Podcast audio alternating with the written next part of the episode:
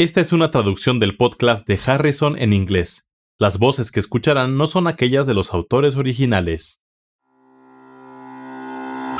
Hola, bienvenidos al podcast de Harrison, donde se revisan conceptos importantes en medicina interna. Soy Kathy Handy. Y yo soy Charlie Wiener. Venimos de la Johns Hopkins School of Medicine.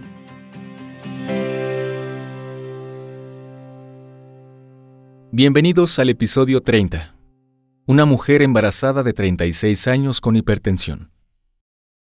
Se trata de una mujer nulípara de 36 años que presentó presión arterial de 150-95 en un examen prenatal programado a las 25 semanas de gestación.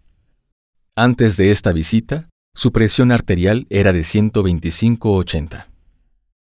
Tiene antecedentes de diabetes e hiperlipidemia bien controladas. En la exploración física se encontró un índice de masa corporal de 28, un soplo de flujo sistólico de 3 de 6 y edema pretibial dos cruces. Los estudios de laboratorio informaron electrolitos normales, creatinina sérica de 1 miligramo por 100 mililitros y una razón de proteína sobre creatinina urinaria de 0.4. ¿Cuál de los siguientes hallazgos en esta paciente es necesario para confirmar el diagnóstico de preeclampsia? En realidad, Katy, antes de llegar a las opciones de respuesta, me gustaría que comentaras por qué la preeclampsia es un diagnóstico tan importante en mujeres embarazadas.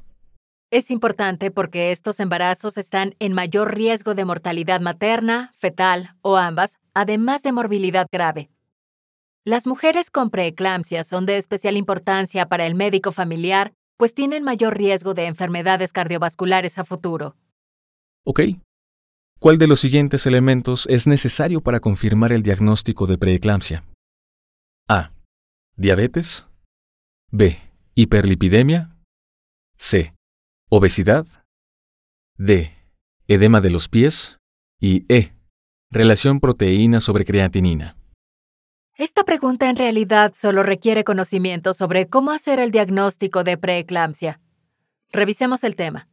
Un punto importante es que el diagnóstico se hace después de las 20 semanas de gestación.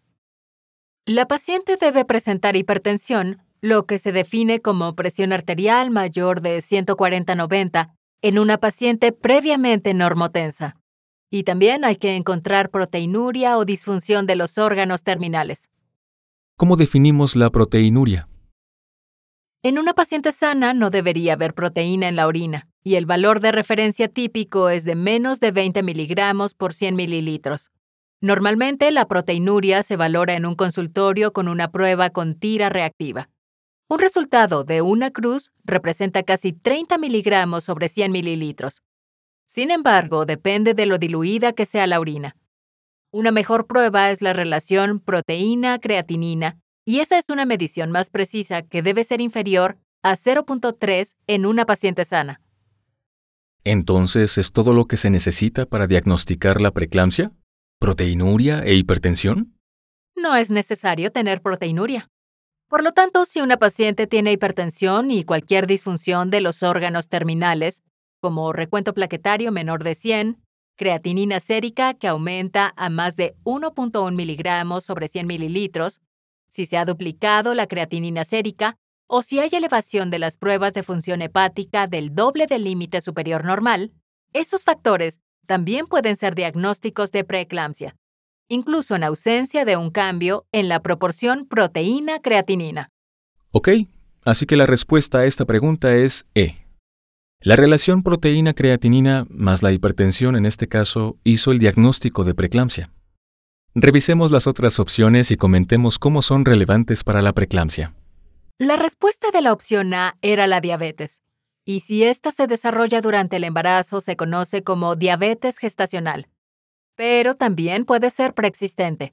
A medida que el embarazo progresa, el control glucémico puede ser más difícil de lograr debido a un aumento en la resistencia a la insulina. Y cuando se tiene un embarazo complicado con diabetes, hay mayor morbilidad materna y perinatal. Por lo tanto, algunos de los hallazgos que se pueden obtener son defectos del tubo neural, anomalías congénitas como agenesia sacra o renal o comunicaciones interventriculares. También hay incremento en las tasas de mortalidad, por lo que es un aspecto que debemos vigilar. ¿Qué hay de las otras opciones, Cady? La hiperlipidemia y la obesidad son factores de riesgo para la preeclampsia, pero no son diagnósticos, así que no podrían considerarse respuestas válidas para esta pregunta.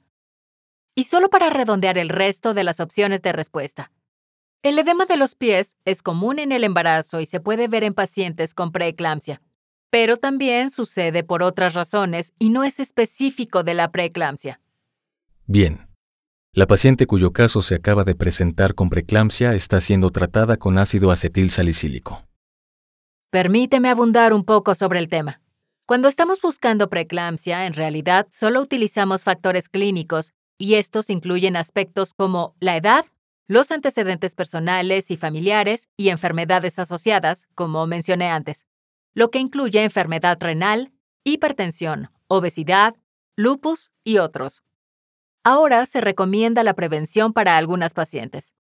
Es una recomendación de grado B de los US Preventive Service Task Force para la administración de ácido acetil salicílico en dosis bajas como un fármaco preventivo después de 12 semanas de gestación en mujeres que se consideran en alto riesgo de preeclampsia.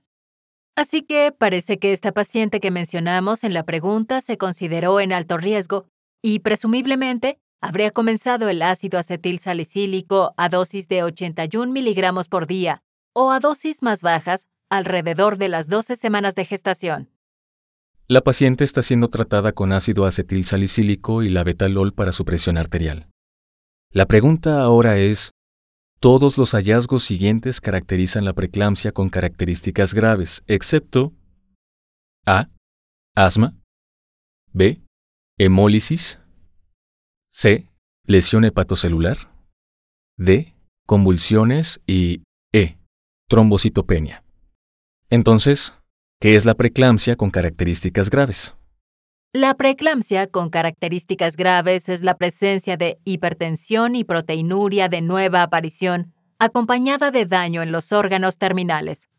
Algunas de las características que se incluirían son elevación grave de la presión arterial superior a 160-110 milímetros de mercurio, cualquier evidencia de disfunción del sistema nervioso central, como dolor de cabeza, visión borrosa, convulsiones, que es la opción D en este caso, o estado de coma.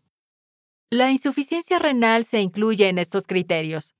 Algunos ejemplos serían la oliguria o la creatinina superior a 1.5 miligramos sobre 100 mililitros, edema pulmonar, lesión hepatocelular. Se buscan concentraciones de ALT de más del doble del límite superior del normal.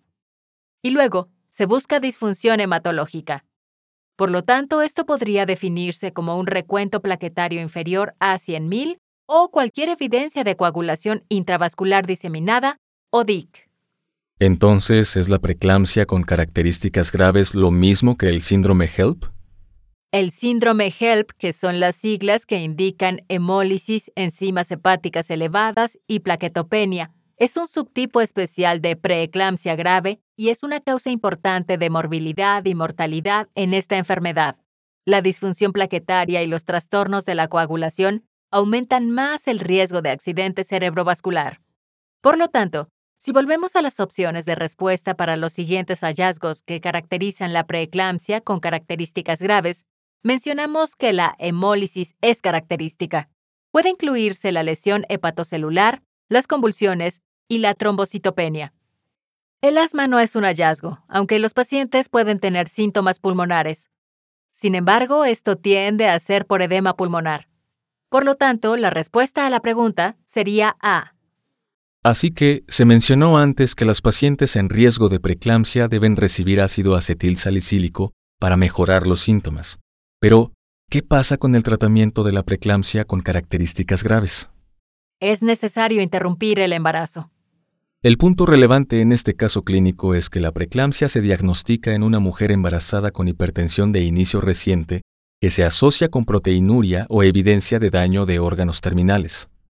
La preeclampsia grave incluye elevación grave de la presión arterial y evidencia de enfermedad de órganos terminales, por ejemplo, del sistema nervioso central, los riñones, pulmones, lesión hepatocelular o disfunción hematológica. Para conocer más sobre este tema, consulte Harrison, Principios de Medicina Interna, edición 21, capítulo 479. Enfermedades durante el embarazo. Los podcasts de Harrison son una publicación de McGraw-Hill disponibles en Access Medicina, el recurso médico en línea que ofrece los contenidos más recientes y fiables de las mejores mentes de la medicina. Para obtener más información visite accessmedicina.com.